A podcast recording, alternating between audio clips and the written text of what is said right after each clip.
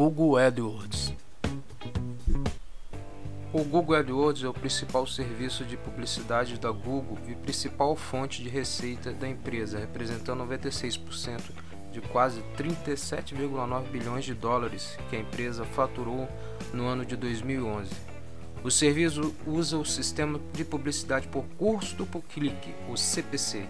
e o CPM, que é o custo por impressões, que consiste em anúncios em forma de links encontrados principalmente no mecanismo de pesquisa relacionado às palavras-chave que o internauta está pesquisando no Google